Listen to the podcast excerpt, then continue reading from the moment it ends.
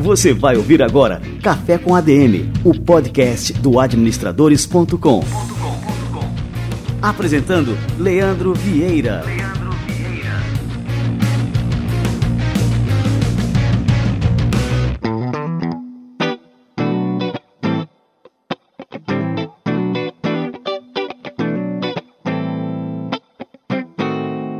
Fala galera, está no ar mais um Café com a DM, a sua dose de cafeína nos negócios. E estamos começando o nosso episódio número 74. Fica ligado. E olha só o feedback bacana que a gente recebeu sobre o nosso programa anterior, o programa aí com Salib. A galera curtiu demais a entrevista com, com o Salib, um dos cofundadores da HSM. Saca aí. Feedback. Velho. Acabei de escutar aqui o Café com a DM com, com o Salib. Cara, que episódio foi esse, velho? Incrível. Vocês dois ali, nem sei explicar. Épico, épico. Um dos melhores episódios de podcast que eu já tive na minha vida, nacional ou internacional. É, eu sou é, suspeito pra falar, mas assim, pô, incrível. Parabéns pelo episódio. E, cara, você viu como tá alinhado com o que a gente tá fazendo lá juntos no Segredo dos Vencedores, no YouTube, é, dessa necessidade que as pessoas têm de, de aprender, de se reinventar, e a gente proporcionando ferramentas para isso. Vê que massa, Leandro. Caramba. Ó, gratidão eterna e parabéns e beijão aí no todo mundo aí do Administrador Santo Cunha e na família. Um abraço, papai. Feedback. Olha aí, esse é o Vasco Patu. Vasco Patu você já conhece, já passou aqui pelo Café com a DM. Vasco, quero te agradecer demais, cara. Eu que agradeço demais pela tua amizade, pelos teus ensinamentos. Sou teu fã, cara. O Vasco ele tem dois cursos aqui na nossa plataforma do Administradores. Tem um curso de memorização e tem um curso do IT, Segredos dos Vencedores. Dois cursos fantásticos, obrigatórios para quem quer extrair mais da sua capacidade cerebral, para quem quer expandir, transformar o seu cérebro numa máquina de aprendizagem. São cursos obrigatórios.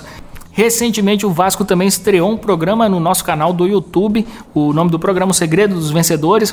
Entra lá no nosso YouTube, youtube.com/administradores. Você vai ver, o programa tá fantástico. Nosso assunto de hoje é muito importante. A gente vai falar sobre capitalismo consciente e a gente trouxe aqui simplesmente o cara que é cofundador do Instituto Capitalismo Consciente, o Thomas Eckschmidt. Daqui a pouquinho ele chega por aqui. E antes disso, vamos receber aqui a turma do Conselho Federal de Administração e o quadro Somos ADM. Vamos lá.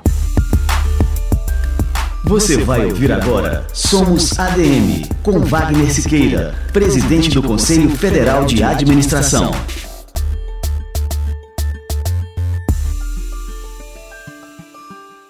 2018 é um ano de grandes decisões para o Brasil. Quais são os gargalos que limitam o nosso país? O Fórum CFA de Gestão Pública, uma iniciativa do Conselho Federal de Administração, vai debater estratégias para um novo modelo de relacionamento entre sociedade, cidadão e Estado. Participe com as suas ideias em Brasília, de 6 a 8 de junho, porque o Estado é feito por cada um de nós.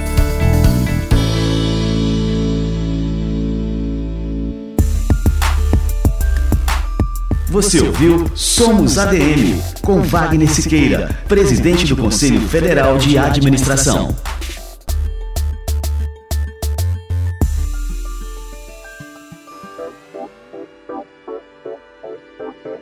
Show de bola! E o quadro Somos ADM é fruto da parceria exclusiva entre o Conselho Federal de Administração, o CFA e o administradores.com. Confira lá no nosso site, no administradores.com, também a coluna especial. E tem uma seção especial chamada Somos ADM, que traz todas as novidades do Conselho Federal de Administração. Uma seção importantíssima e muito rica do nosso site. Entra lá. Muito bem, galera. E agora chegou a hora do nosso bate-papo principal de hoje. Coloque o seu café para esquentar, o meu já está fervendo e hoje a gente vai conversar aqui com Thomas Eckschmidt sobre capitalismo consciente. Como é que você pode transformar a sua sociedade a partir das suas ações empresariais? Vamos lá.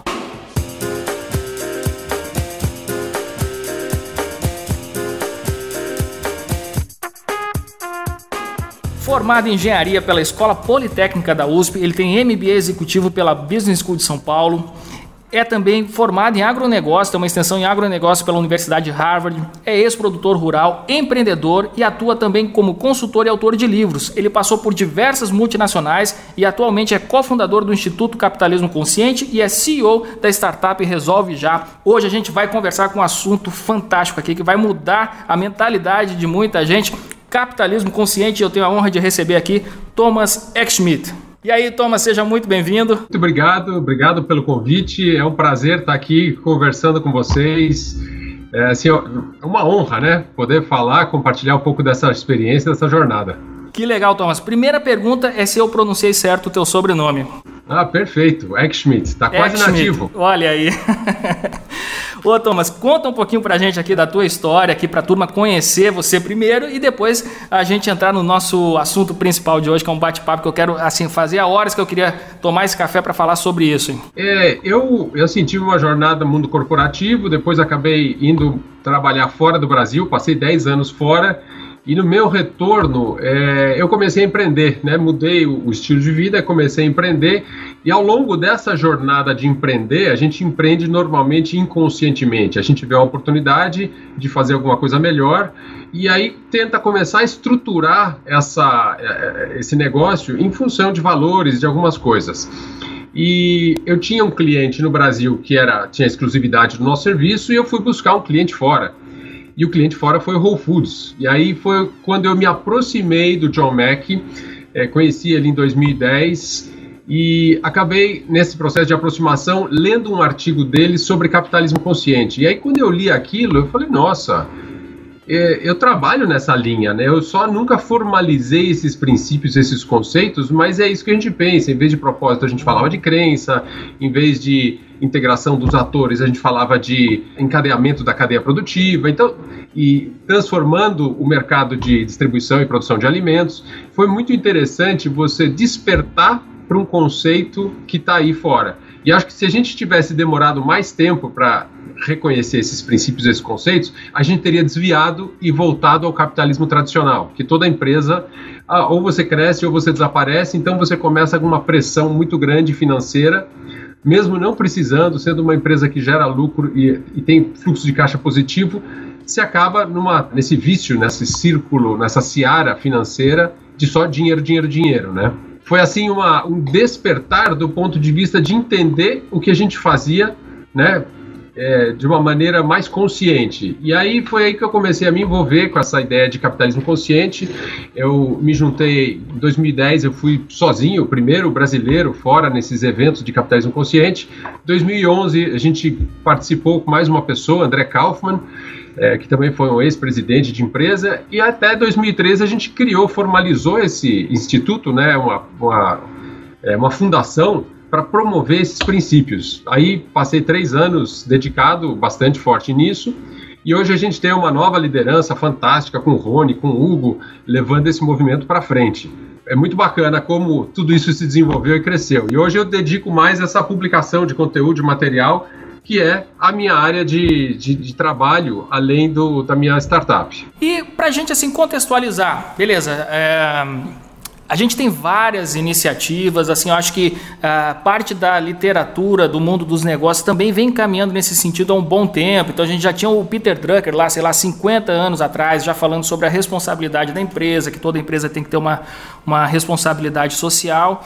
Eu acredito assim que essa cultura começou a impregnar, começou a contagiar líderes empresariais. O que, que vem a ser então, Thomas, assim, vamos, sei lá, para a gente dar um, um conceito para a coisa aqui, o que, que vem a ser o capitalismo consciente?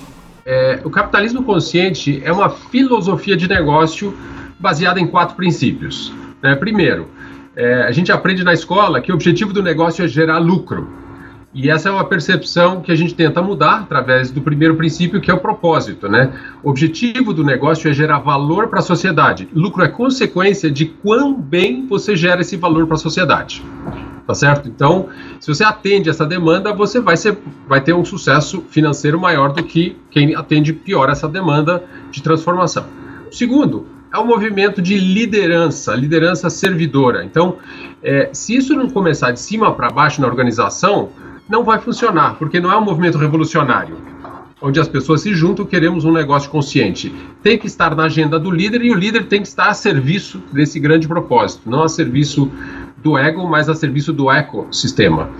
É, o terceiro ponto é, é a gente reconhecer a interdependência de todos os agentes da cadeia produtiva ou do, do, seu ecossistema. Então, é reconhecer a interdependência dos stakeholders, né, dos, das partes afetadas, envolvidas, inclusive a natureza, o meio ambiente. E, por último, criar o que a gente chama de cultura responsável. É uma cultura onde você é, garante que o seu negócio se pereniza pelo comportamento coletivo dos funcionários, dos fornecedores, dos clientes em prol da causa que você prega. Tá certo? Então, esses são os quatro princípios, bastante rápido, do que é essa filosofia de negócio. Perfeito.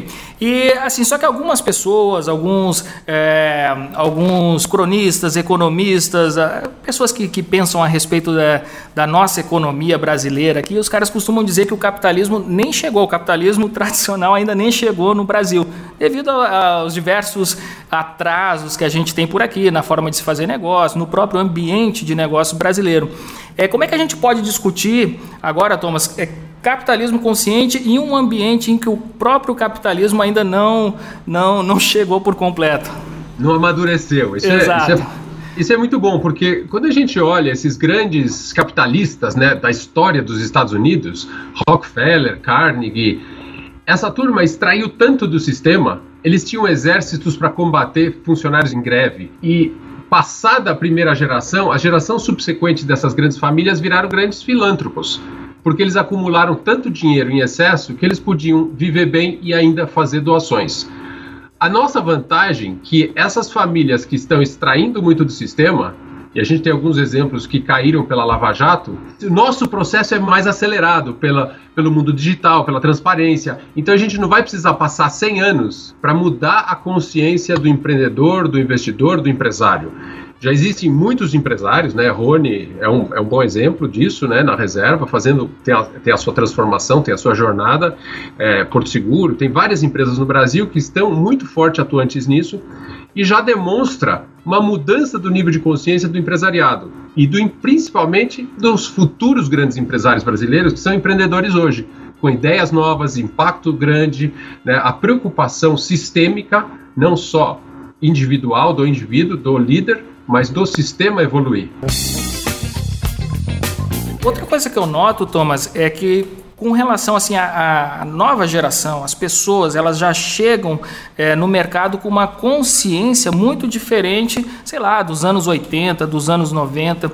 É, os jovens de hoje eles já têm outra percepção com relação ao seu próprio lugar no mundo, o que, que eles querem fazer, o seu propósito de vida.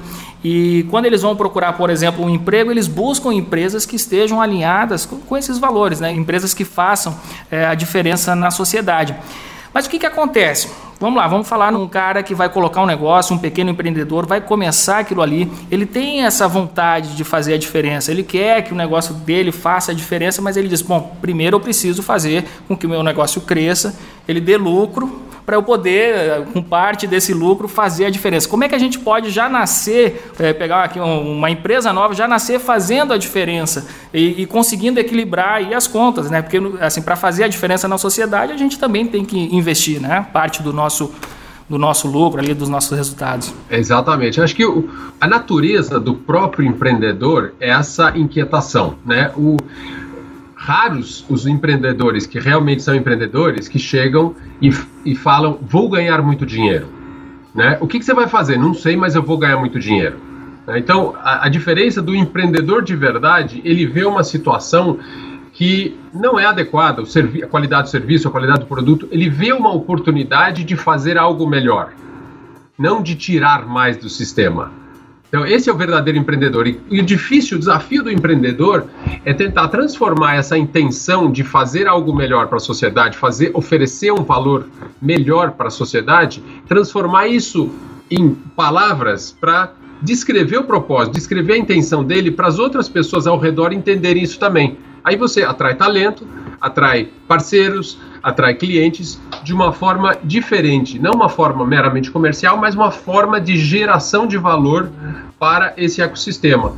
E acho que é, o, o desafio do empreendedor, do empresário, é conseguir transferir essa ideia, esse propósito pessoal ou é, coletivo em palavras para que os outros consigam entender e participar dessa jornada. Porque o mais difícil é isso. Você, quer contratar gente, você contrata, mas quem que você está atraindo? Por que, que a pessoa veio? Ela não te conhece muito bem, então as pessoas vêm pela marca, pô, tá na mídia, eu quero ir trabalhar lá, mas qual é o alinhamento, né? Esse é o grande desafio da jornada do empreendedor, do cara que está começando. É, e para fortalecer essa ideia, ah, primeiro preciso ganhar dinheiro. Claro, primeiro a gente põe a máscara de oxigênio na gente, depois a gente ajuda alguém. Tá certo? Se a gente não, não fica de pé, não tem oxigênio, a gente não vai ajudar ninguém, né? Eu gostei dessa analogia, perfeita aí. Me, me diz outra coisa, cara. É, também, assim, no meio empresarial, a gente é, tem, assim, uma enxurrada de termos que volta e meia entram na moda. Então, a gente já teve um tempo aqui que a responsabilidade social foi um discurso muito adotado pelas empresas, depois a sustentabilidade, e assim vai, vários temas que se relacionam com essa questão do, que são, acho que, pilares né, do, do capitalismo consciente. E, e, assim, esses termos acabam sendo banalizados porque uh, os departamentos de marketing das empresas acabam fazendo um uso ostensivo daquilo ali, quer colocar a empresa é, na mídia como uma empresa que tem responsabilidade social, enfim, enfim uma, uma série de ações para explorar isso aí, para que a empresa fique é, bem na fita ali aos olhos do, dos seus consumidores.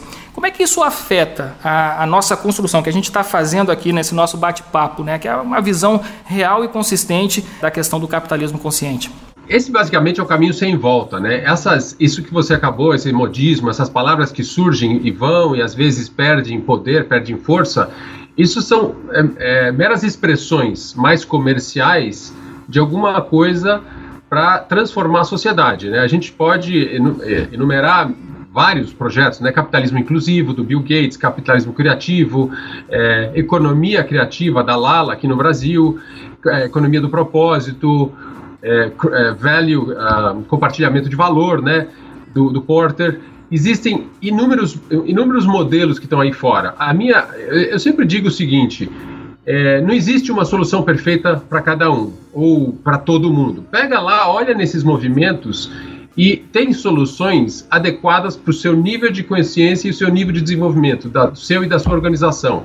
E aí você vai começar com um e evoluindo ou não para outros. Mas o mais relevante hoje é que não serve mais a empresa existir só para ganhar dinheiro, tá certo? Hoje, ou a empresa, o negócio, a organização está aí para resolver o problema, ou ele está do outro lado. Então a pergunta que fica é eu estou resolvendo um problema ou eu estou do outro lado?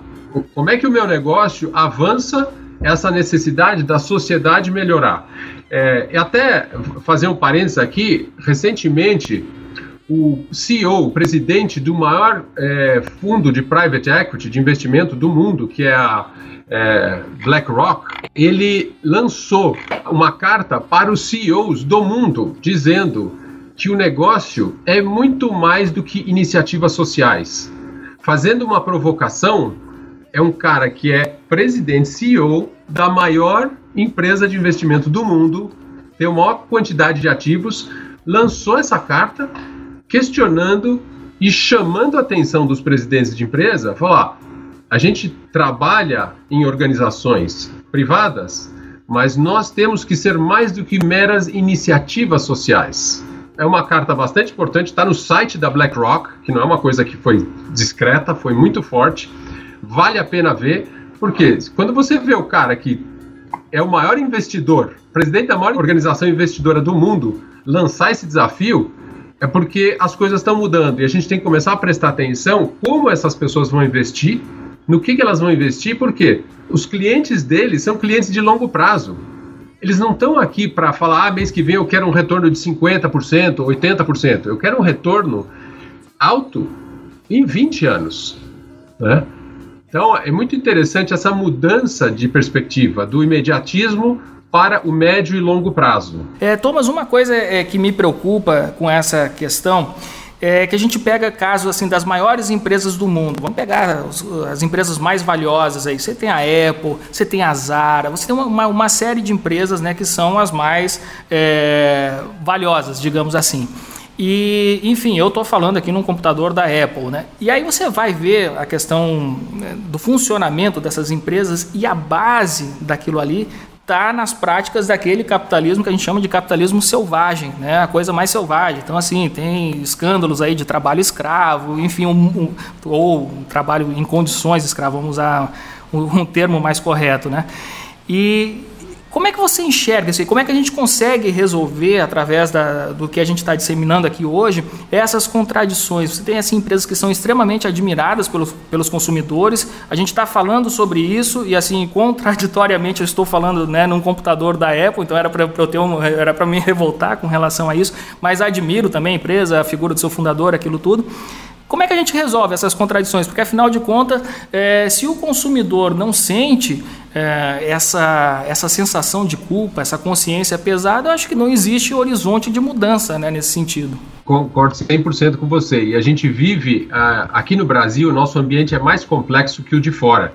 Porque quando você tem uma economia mais homogênea, você cria aqueles padrões de comportamento é, geracional. A baby boomer, é, geração X, Y, milênio, assim por diante. Aqui no Brasil, a gente teve um momento de desenvolvimento econômico que a gente tirou uma quantidade muito grande de pessoas da classe D e E para a classe D e C, talvez um pouco mais. O que, que, é isso? Isso é uma geração baby boomer, uma geração que sobe para o consumo, quer ter carro, quer ter casa, quer ter televisão, quer ter é, diferente da geração que está aí, que nasceu agora, aí você olha, uma pessoa com a mesma idade tem um comportamento baby boomer digital, porque tem acesso a tudo pelo celular, e tem outra geração que é millennial digital, que tem acesso a tudo e não quer ter carro, não quer ter casa, não quer ter casa na praia, usa e abusa da economia compartilhada. No nosso universo, é, tudo isso é o desenvolvimento da sociedade, é educação, é, mudança do nível de consciência e acesso a esse excedente de riqueza.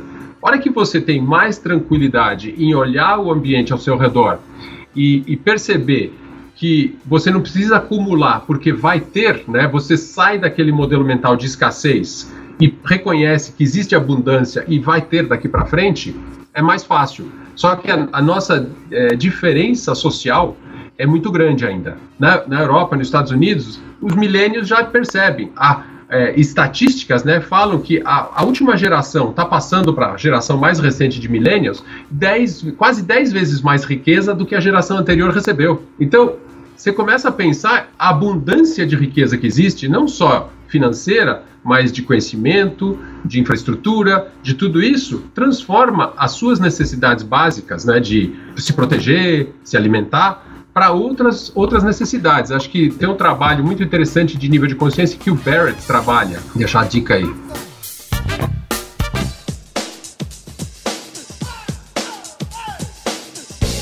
É, cara, é uma dessas contradições. A gente teve um caso aqui essa semana, né? Então a gente, todo mundo já sabe que a Amazon comprou a Whole Foods, né? Você falou da, agora no começo da nossa entrevista. E, enfim, para quem não sabe, para quem não conhece, a Whole Foods é, é uma, uma grande cadeia, né? De, é, de varejo norte-americano que é focado somente no, nos produtos é, orgânicos, tudo que faz bem à saúde, é tudo natural, não tem nada é, artificial que possa causar um dano à saúde dos seus consumidores consumidores. E a Amazon comprou essa rede e agora os caras querem vender Coca-Cola tá um, uma, uma polêmica lá. Como é que você enxerga aí é, essa questão? Justamente o que a gente está falando, né? São empresas é, que precisam lucrar e tudo mais, e, e, enfim, e aí acabam esbarrando, ah, agora num caso de, de, fusão e aquisição aí como essa, acabam esbarrando na cultura da empresa. Então, assim, os próprios consumidores começam, ué, o que está acontecendo? Vai, vai mudar a filosofia da empresa? Então não, não é mais isso? Vocês não estão mais preocupados com a nossa saúde? Eu acho muito interessante essas conversas, porque realmente é, destaca ou traz à tona questões do, do tradicional, do capitalismo tradicional. É, o Whole Foods chegou onde chegou por causa de uma linha de ação. Uma aquisição anterior ao Whole Foods, que eu, que eu gosto muito também na área de, de comércio, que é, foi a Zappos. Quando a Whole Foods adquiriu a Zappos em 2010, é, eles tiveram um a cuidado Amazon, muito... Né? A Amazon comprou isso, a Zappos. Isso. E a Zappos só vendia sapatos pela internet. A Amazon também vendia sapatos pela internet, mas eles vendiam muito mais. O, que, o, o cuidado que a Amazon teve, apesar de ter uma quantidade enorme de produtos, é falou: a Zappos vai tentar se manter é, muito individual. O, aonde a Amazon entra com muita qualidade de valor, né, de geração de valor, é na parte logística, na parte de distribuição, na parte de back office, né? E deixar o front office. Tanto que aquela fusão foi. Tem, tem um termo que na época foi usado, fala a Amazon é high-tech e as Apples é high-touch. Então é juntar o high-touch com o high-tech. O Whole Foods tem uma, um quê de high-touch também. Né? Apesar dessas conversas virem à tona e vai vender ou não vai vender, é, tem um processo muito de escutar o cliente, escutar a cadeia produtiva, escutar, porque o que a última coisa que a Amazon quer é perder valor do que ela comprou. Então, é, essas conversas são testes, faz sentido? Porque eu vou te falar, tem muita gente que consome produtos bons da Amazon e vai comprar o, a Coca-Cola em outro lugar. Tá é certo? verdade. E, acho que era essa a preocupação deles, né? Bom, o cara ele vai consumir aqui no meu estabelecimento, mas vai ter que pegar o carro, vai no Walmart para poder comprar Coca-Cola. Não, não tem muita lógica, né? Do ponto de vista é, meramente empresarial. Mas assim, eu acho que acaba, de certa forma, afetando esse posicionamento da empresa, essa construção feita aí ao longo de não sei quantos anos, não sei quantos anos tem a Whole Foods, mas. É, essa conversa é interessante. Eu acredito, a minha crença é que eles não vão vender Coca-Cola ali. Eu também. Pelo, eu, eu acho que, que é, é, é, muito, é muito esquizofrênico, né, cara? Mas são conversas difíceis que eles sempre vão ter, é, sempre vai acontecer. E uma série, da mesma forma que na época as apps eram uma, uma coisa menos visível, né, menos. É, as pessoas não tinham uma noção tão grande das apps fora dos Estados Unidos. Aconteceu várias conversas lá que, opa, vai, não vai, vamos vender, não vamos vender, vamos vender comida pelas apps ou não vamos vender comida pelas apps, vamos vender livro ou só roupa, só vestuário. Então tem, tem uma discussão é, que vai evoluir, vai acontecer. Coca-Cola é o primeiro item de uma cesta de conversas que vão acontecer, estão acontecendo, né? Acho que esse namoro Amazon e, e Whole Foods tem uma história bacana por trás, que tá o, o, John Mack, que é o fundador do Whole Foods, conta essa história no livro que a gente vai publicar agora em, em abril, em, em, nos Estados Unidos, né, que é o Conscious Capitalism Field Guide, da teoria prática, né, a gente mostrar como é que a gente aplica, implementa e executa essas ideias de capitalismo consciente em três níveis a gente, que, eu, que eu brinco que é o discover, o dive e o disrupt. Você descobre o que é aquele conceito, você mergulha no conceito através de exercícios, práticas, e aí você faz uma disrupção no seu negócio aplicando aquilo no dia a dia. Muito bom, muito bom. Pô, show de bola. É, me diz uma coisa, Thomas. Como é que é, essas empresas, agora a gente falou o caso da Coca-Cola, é, mas tem N casos de empresas que, assim, que se estabeleceram ah, a partir de, de, produtos que a gente sabe hoje em dia que não fazem bem à saúde. Então, assim, o excesso de açúcar faz mal à saúde, ah, o fast food faz mal à saúde, e essas empresas gigantescas, temos McDonald's, temos, temos várias, né? Ah, acabaram despertando em um mundo em que as pessoas estão justamente despertando também para essa consciência. Todo mundo quer viver mais, não quer, é, não quer prejudicar a sua saúde é, consumindo demais esses alimentos. Como é que você enxerga o movimento que essas empresas estão fazendo, é, no momento que elas já são assim as marcas mais valiosas do mundo, é, para agradar esse tipo de consumidor, um consumidor mais consciente? Tem muitas empresas que estão senti se sentindo incomodadas por esse movimento. Hoje, só para você ter ideia, na parte de varejo, o Walmart vende mais produto orgânico do que o Whole Foods. Olha só, isso eu não sabia desse dado. É, exatamente, porque eles perceberam que o cliente deles também tem interesse no orgânico. Então eles decidiram entrar no orgânico também.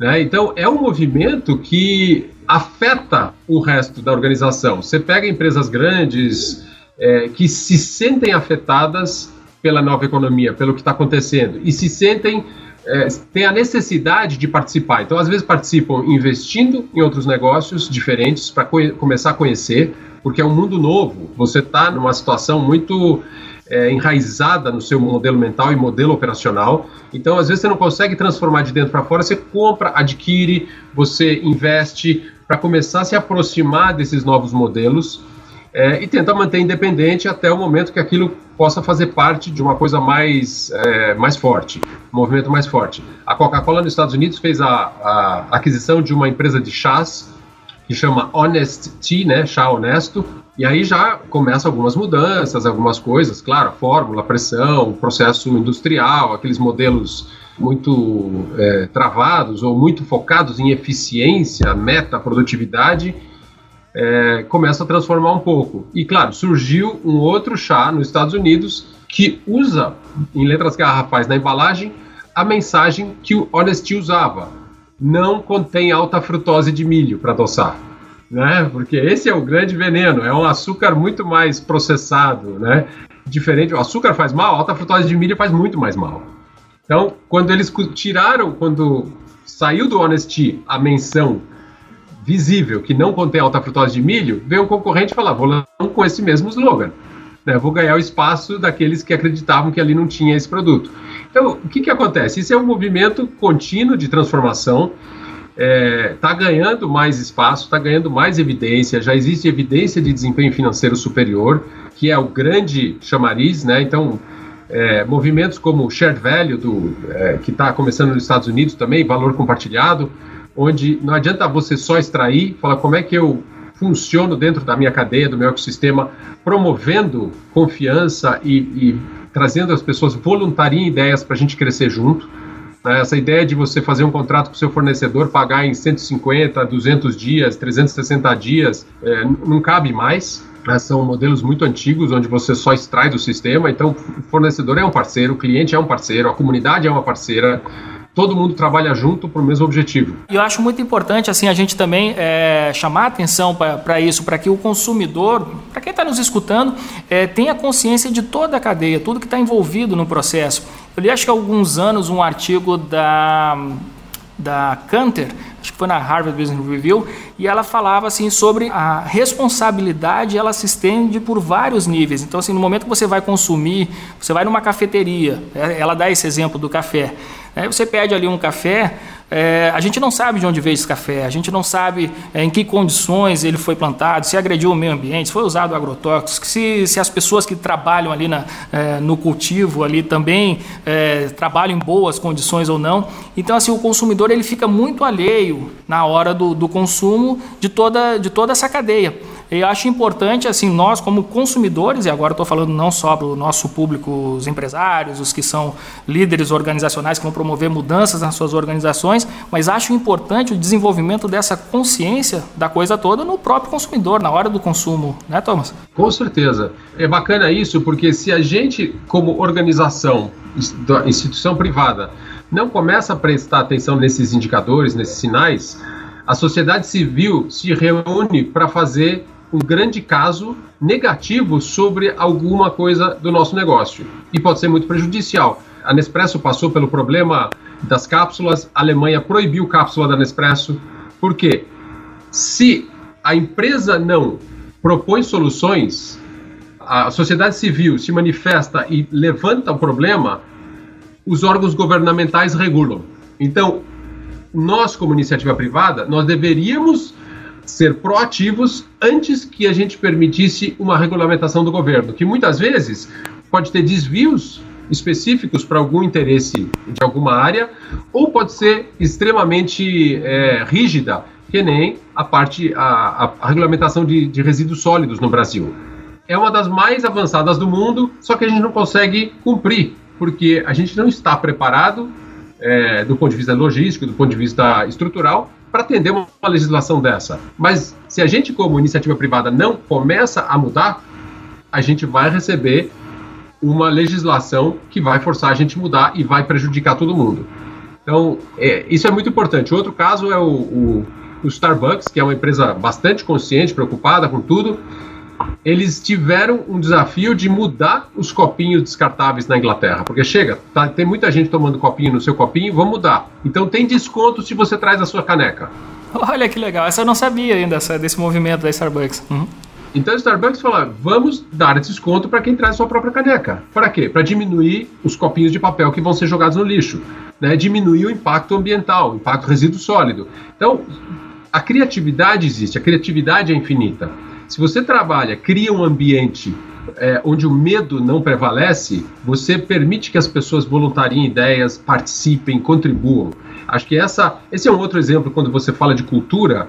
É, as organizações mais conscientes elas têm níveis de cultura muito mais robustos, muito mais responsáveis e ambientes sem medo, onde existem valores como amor, compaixão, é, atenção, que permite as pessoas fazerem mais contribuições, não só funcionários, mas como fornecedores também. Thomas, agora vamos falar sobre livros e eu quero abrir aqui o nosso quadro Livro da Semana para a gente falar do, do novo lançamento que está saindo primeiro nos Estados Unidos, aqui você vai contar um pouquinho, e também o livro que você já publicou por aqui para a turma saber mais, se aprofundar mais nesse assunto que eu acho fantástico, extremamente importante, e eu acho que é o tema do nosso século. Livro da Semana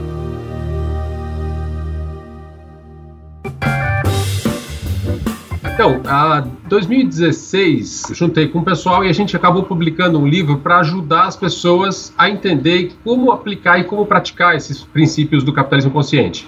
Então, a gente acabou lançando um livro que chama Fundamentos do Capitalismo Consciente, é, é, com mais três autoras, e a ideia era oferecer para a comunidade, para as pessoas que têm interesse, algum passo a passo, algum material que pudesse ajudar nessa jornada. E Claro, fui pedir um prefácio para o Raj Sisodia, que é o fundador, né, o pessoa acadêmica que estuda o capitalismo consciente, para o nosso livro.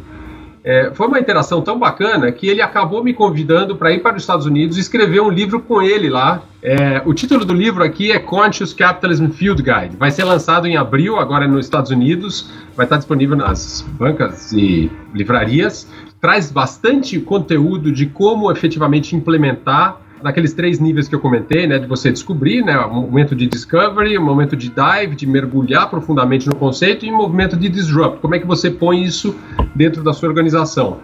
É, e, e assim, deve sair, lógico, também no Brasil, né? Não, não tem como não, não trazer um conteúdo desse para o Brasil, pelo interesse, pelo, pelo movimento, pelo impacto que o Instituto tem causado aí na comunidade aqui no Brasil. Pelo, e então, assim, estou muito animado. O lançamento é em abril, vou estar lá nos Estados Unidos para fazer esse lançamento. É publicação pela Harvard Business Review. É, e assim, é uma honra, tá? Imagina, com, com a turma de lá fazendo uma transformação tão grande aí desse. Esse livro tem um site que chama ccfieldguide.com Ali tem o prefácio e o primeiro capítulo em português, então tem uma história do John Mack falando da, dessa mudança que aconteceu no Whole Foods. E para o pessoal já ter uma ideia do que está por vir aí. Tem português, espanhol, alemão, estamos traduzindo para outros idiomas já. Livro da Semana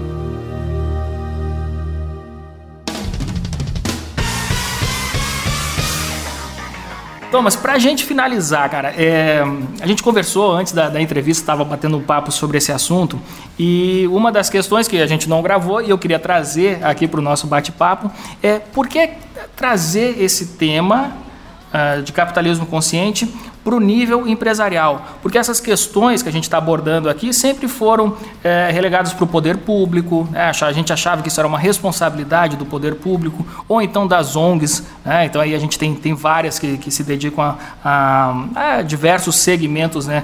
É, do que a gente está falando aqui agora, e aí você traz agora a questão para o ambiente empresarial. Por que, que é importante né, e por que essa preocupação em trazer é, esses assuntos para o ambiente de mercado das empresas? Conta aí para gente, aí, só para a gente encerrar o nosso bate-papo.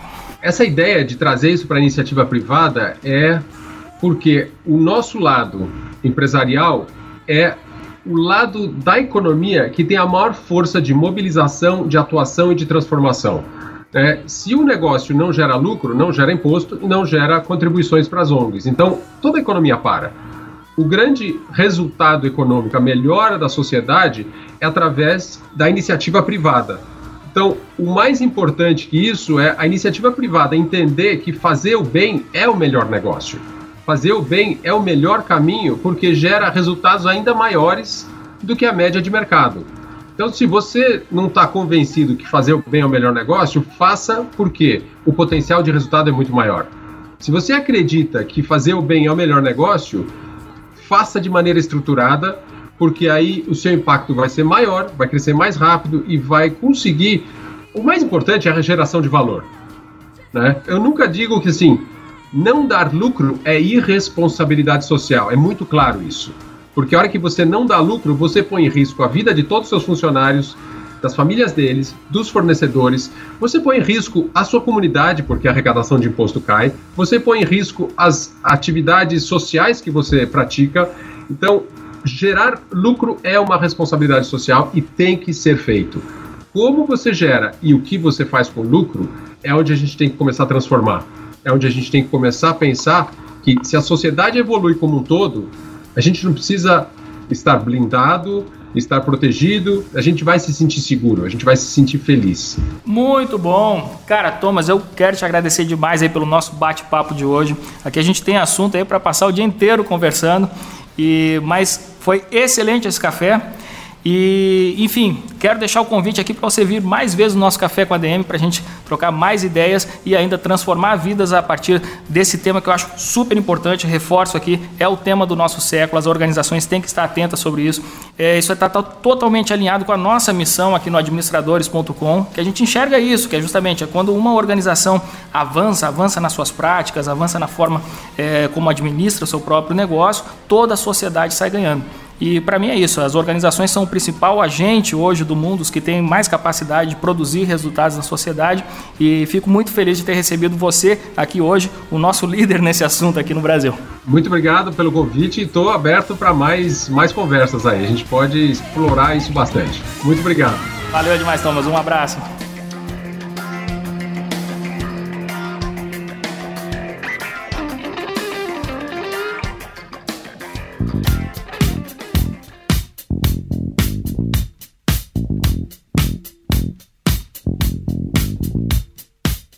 Fantástico, hein? Não tem como não sair transformado depois de um bate-papo desses, né? E eu termino este café com a DM aqui extremamente satisfeito por ter proporcionado, através do nosso programa, uma conversa tão rica como essa e que com certeza sei que vai fazer diferença aí na sua vida, na forma como você enxerga é, os seus negócios, a sua carreira e a forma como você enxerga a sociedade de uma maneira geral. Isso torna evidente que cada pessoa Cada um que está nos escutando é capaz sim de promover mudanças na sua sociedade, no mundo à nossa volta. Estou aguardando seus comentários sobre este episódio. Não deixe de comentar em qualquer postagem sobre o Café com ADM, pode ser no Instagram, pode ser no Facebook e também nos seus aplicativos preferidos de celular. Eu particularmente eu falei na Apple aqui no programa, mas recentemente troquei o meu iPhone por um Android, esse, como é o nome desse bicho aqui? O Galaxy S8.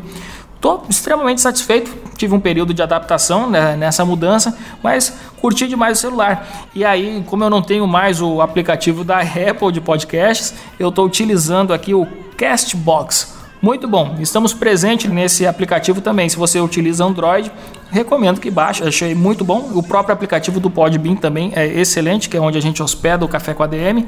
Então deixa o seu comentário, passa a seguir a gente, deixa estrelas, as estrelas são fantásticas, você não sabe como eu curto essas estrelinhas.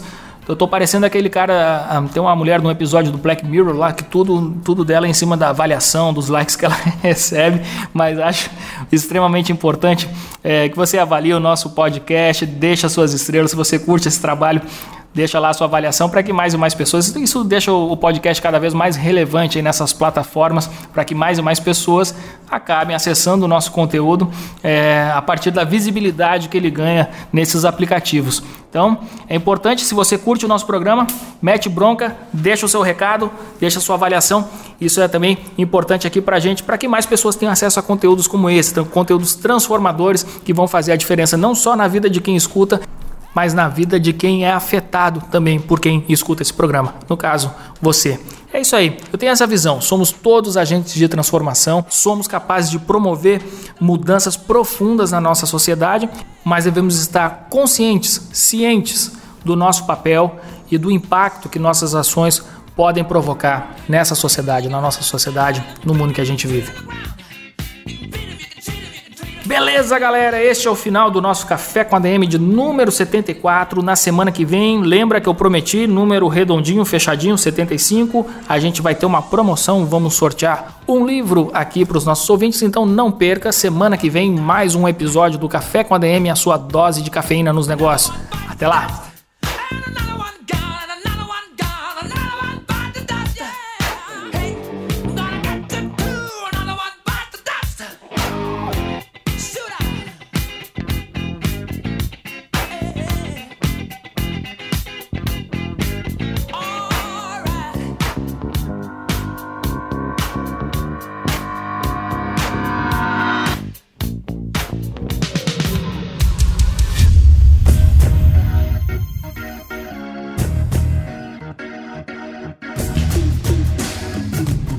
Você ouviu Café com ADM, o podcast do administradores.com.